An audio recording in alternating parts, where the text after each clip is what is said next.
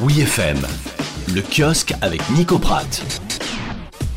Et Nico, cette semaine, tu vas nous parler euh, de jeux vidéo, mais surtout d'humanité. Car oui, Joe, le monde en manque cruellement. Alors célébrons l'homme, la femme, l'enfant et les jeux vidéo. Et surtout, célébrons la sortie du nouveau numéro de JV Le Mag. JV comme jeu vidéo, évidemment, sans aucun doute, l'un des meilleurs magazines consacrés à l'art vidéoludique. Et là, vous allez me demander... Qu'est-ce qui vous fait dire cela, mon cher Nicolas? Excellente question, Jonathan. Et trois réponses.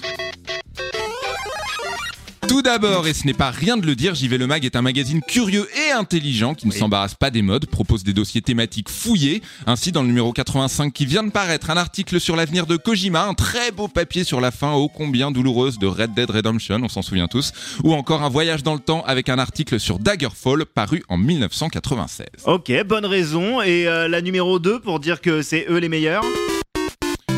Les plumes Et non, Ah. je ne parle pas des plumes des canards dans Duck Hunt dont nous venons d'entendre un extrait. C'est bien simple. Certaines des plus intelligentes plumes décryptant le jeu sont à lire dans JV Le Mag. Je pense à Pierre Mogin, grand journaliste, Ouais. mais aussi à Héloïse Linossier qui dans ce numéro signe un papier sur le télétravail dans les entreprises du jeu vidéo.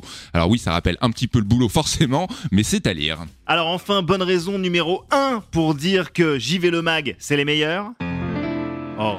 Oh.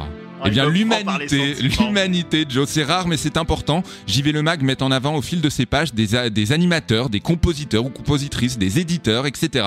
Bref, ces personnes qui fabriquent les jeux et tout ce qu'il y a autour. L'occasion de rappeler que derrière ces heures de passion pour nous, il y a des années de travail pour d'autres. Un rappel nécessaire, le nouveau JV Le Mag est dispo et il est chaudement recommandé. Merci beaucoup, Nico. Merci à toi.